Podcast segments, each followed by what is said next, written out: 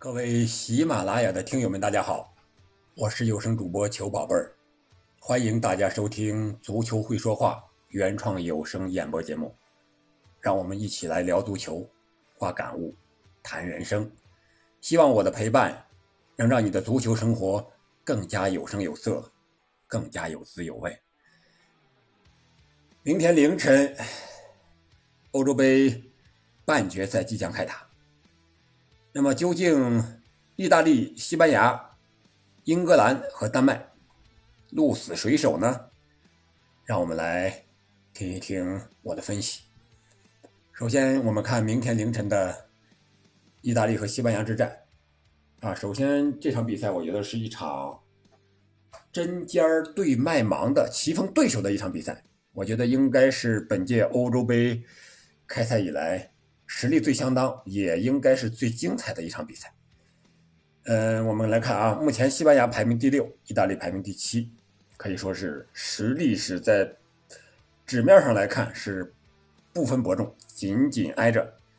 从历史战绩，意大利稍微有点吃亏，一胜两平三负啊，这是从近六场的比赛来看。但是呢，呃，参加欧洲杯以来，双方的状态都是越来越好。特别是西班牙状态越来越好，而且意大利呢，呃，从欧洲杯呃开始之前算已经十连胜啊，西班牙是十不败，这十连胜对十不败，那这个很有意思。我们可以回顾一下啊，本届杯赛的历程：意大利小组赛三比零胜土耳其，三比零胜瑞士，一比零胜威尔士。淘汰赛第一场二比一胜奥地利，这个是一个加时赛。第二场二比一胜比利时。那么西班牙呢？第一场零比零瑞典，第二场一比一波兰，第三场五比零斯洛伐克，第四场五比三克罗地亚，这个是打了加时赛的。啊，最近四分之一决赛一比一瑞士点球四比二获胜。啊，从赛场上来看，呃，意大利。可能更老道一些，他没有打过点球大战，只打了一场加时赛，啊，而且还是八分之一决赛。西班牙连着打了两场加时赛，一场点球大战，可以说是体力消耗方面，啊，这个在杯赛上，我觉得意大利要好于西班牙。从这点上来讲，我觉得意大利应该是有一些优势的。从这个。赛程啊，历程上来看，意大利应该占些优势。从打法上来看，我觉得西班牙有点怕意大利这种打法。我们可以观察一下啊，看球的可能都知道，本届杯赛意大利的打法可以说是全攻全守，而且打的非常直接、非常快速，啊，侵略性非常强，打身后非常坚决，是这样一这样一种打法。但是，西班牙呢？我们可以看一下，西班牙怕的就是这种前场的紧逼啊。我们因为什么呢？因为他的后防线相对来说是比较啊比较年轻、缺少经验的。我们可以看看克罗地亚三比三啊，常规赛三比三逼平西班牙那一场；瑞士少一人的情况下一比一逼平西班牙这种打法。都是在落后的时候，克罗地亚和瑞士都是在落落后的时候抢出来之后，全场压上以后，紧逼的情况下，搞得西班牙非常狼狈，控球控不住，导致失球，最后打的加时赛甚至点球大战啊！幸运的能走到四分之一决赛。我觉得西班牙这方面打法上是被意大利所克制的。另外，我们还可以看关键球员，西班牙的前锋莫拉塔。很有意思啊！现在在意甲的尤文踢球，啊，意甲的两个老老油条中后卫啊，博努奇和基耶里，哇，那对莫拉塔我不知道熟悉到什么程度。莫拉塔，我觉得有可能 球都想再这么轻松的做球很难了，只要不犯低级失误，我觉得莫拉塔是不可能破门的啊！有这两个老老老油条在这儿，我们可以想象一上一场比利时的。啊，卢卡库当时在国米踢球，被博努奇和基涅里尼防的，这是一点作用可以说都发发挥不出来了，是吧？他们俩有这个能力，虽然年年龄大了一点，但是经验非常老道，中后卫经验非常老道。所以说从这点上来说，从打法上来说和人员配置、关键人员配置上来说，西班牙也是有点吃亏的。啊，从目前的再一个就是阵容上来看，意大利受伤的是主力左后卫，呃。斯皮纳多拉，呃，但是我觉得从意大利目前的这个打法来看，应该影响不是很大啊，因为意大利现在是更看重的一个是整体，而且意大利有这个左后卫建功的一个传统，也许替补的左后卫上去以后就要建功，我们啊有时候需要足球场上需要一些宿命啊，可能这个左后卫的受伤对意大利的影响是正面的啊，这是。从这几方面来看吧，我觉得意大利应该是一球小胜西班牙，一球小胜西班牙。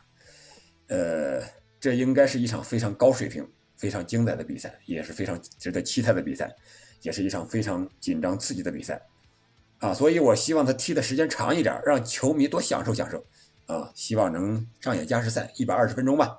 加时赛最后时刻的一个绝杀，可能就是。获胜的一方，我猜是意大利，啊，这是第一场，意大利和西班牙。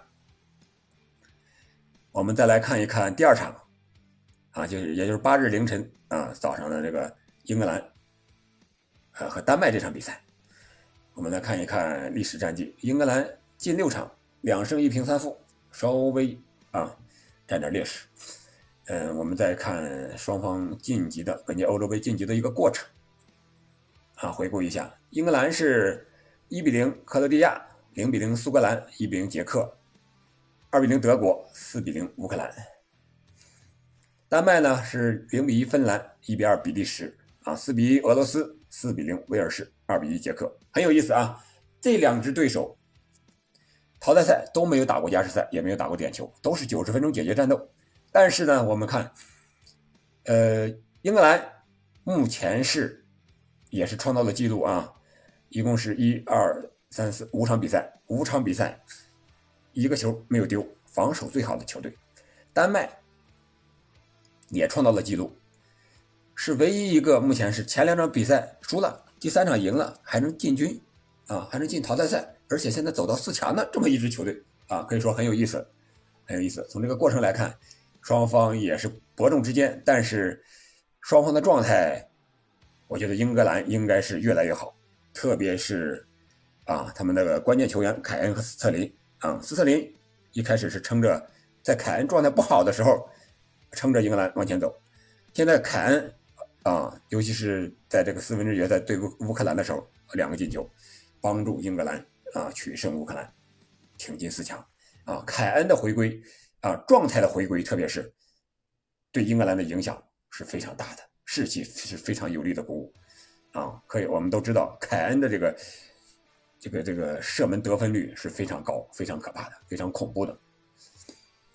啊，我们看一看数据，我们看重要的看一点就是射门转化成进球的这个转化率，啊，可以说英格兰是在这个四强之中转化率最高的，达到百分之二十一点六。啊，我们这个转化率是不可低估的，为什么？因为英格兰的。射门数总体射门数并不是很高，但是他的进球转化率非常高，这是非常可怕的，啊，这是非常可怕的。呃，另外还有一点就是主场之力，因为这个半决赛还有决赛都在伦敦踢啊，温布利大球场。这场比赛是不是在温布利？我这个还需要查证一下啊。但是他应该是在伦，在肯定是在伦敦踢，所以说英国啊，英格兰队有这个主场之力。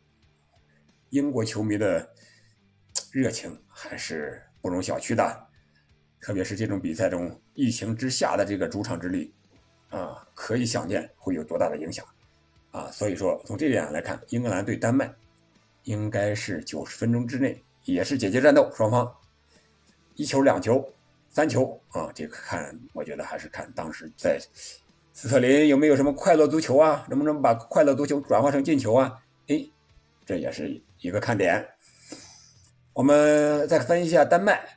丹麦二比一胜捷克这场四分之一决赛，可以说是丹麦只踢了半场好球，下半场就让捷克压着打。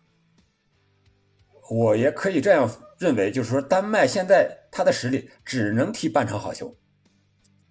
与捷克的比赛，我们也可以看到，只能踢半场好球。啊，这是从跑动数据上我们可以看，捷克这场比赛啊，比比丹麦多跑了七公里，整整多跑了七公里将近，一个人将近啊多跑了七百米，也就是说，一个人丹麦的人要比捷克的人少跑七百米，这是一个什么概念呢？这是一个什么概念？可以想象，在足球场上少跑七百米，一个人少跑七百米。是一个什么概念啊？我觉得跑动少，尤其是以相对的弱队，你跑动少，你 输球的可能性就更大了啊！所以说这场比赛，我是看好英格兰，英格兰应该在下半场进球并取得最终的胜利啊，至少是下半场反超并最取得最终的胜利。上半场能不能进球，看丹麦能不能守得住啊？我刚才说了，丹麦只能踢半场好球，他能踢踢好半场，下半场我觉得英格兰应该是有机会的，赢有机会在下半场解决战斗。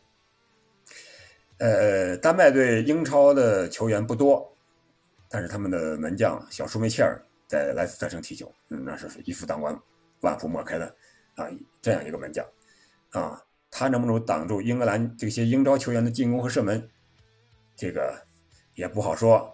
啊，因为他毕竟是门将，一个人的力量最后一环了，在这个职业球场上，他有神勇的发挥的时候，但是他百密百密一疏啊，那么多人射门，万一有个乌龙呢，是吧？这些乌龙球比赛这么多，也许就上演了，是吧？万一有点球呢，又进了呢，对不对？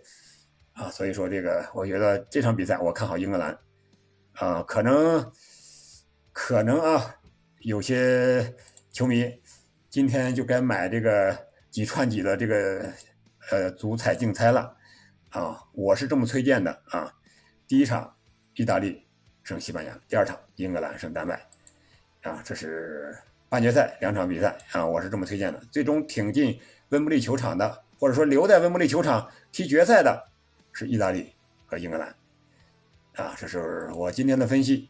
嗯，好的，我们今天的节目就到这里啊，希望我的分享。能为你提供一点借鉴和启示，同时也欢迎大家继续关注球宝贝儿，继续收听足球会说话，也欢迎大家多多点赞、评论和批评指正，我们下期不见不散。